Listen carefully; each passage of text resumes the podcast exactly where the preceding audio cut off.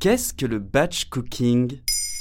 Merci d'avoir posé la question. Alors pour ceux qui ont fait espagnol première langue, batch signifie fournée. Batch of cookies, une fournée de biscuits. Le batch cooking est une tendance anglo-saxonne qui signifie littéralement cuisiner en lot. Et pourquoi faire? Pour préparer pendant le week-end les repas de la semaine. Ah, mais je fais déjà ça. Eh bien dis-toi que tu es le monsieur Jourdain du batch cooking. Tout comme lui, qui faisait de la prose en l'ignorant, tu pratiques le batch cooking sans le savoir. Ah ouais? Oui, rien de révolutionnaire dans le concept, mais ça revient. C'est comme la mode, un éternel recommencement. Mais attention, le batch cooking, ce n'est pas faire un gratin de pommes de terre suffisamment gros pour en manger trois jours d'affilée.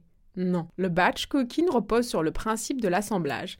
Cuisiner des préparations de base, céréales, légumes, viande, de façon neutre, auxquelles on ajoute le jour J, épices et condiments, éventuellement une courte étape de cuisson pour obtenir un plat complet. Le batch cooking est la solution à cette éternelle question.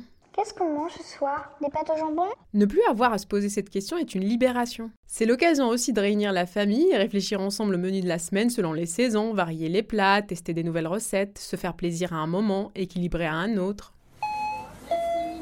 Bonjour Qu'est-ce qu'il faudra le petit monsieur? Euh, bonjour, j'ai une baguette. Une fois les menus faits, on fait les courses de manière à acheter exclusivement ce dont on a besoin pour les recettes et ainsi éviter le gaspillage tout en faisant des économies.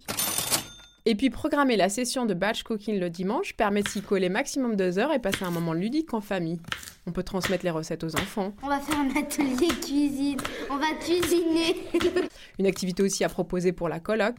Et seul, on s'écoute un bon disque ou on rattrape son retard d'écoute de podcast. Un dimanche joyeux en somme. Et si je change d'avis et que le jeudi soir j'ai plutôt envie de prendre l'apéro avec mes collègues? C'est vrai que le concept du batch cooking peut laisser très peu de place à l'improvisation. Il ne faut pas se priver cependant d'un petit after work avec les collègues. Dans ce cas-là, le menu prévu pour le soir pourra être le bento du lendemain midi au bureau. Et si vous avez besoin d'être guidé pour élaborer vos menus et trouver des idées recettes selon les saisons, une littérature foisonnante est à votre disposition et à chaque parution de nouvelles astuces pour gagner encore plus de temps durant les sessions du batch cooking.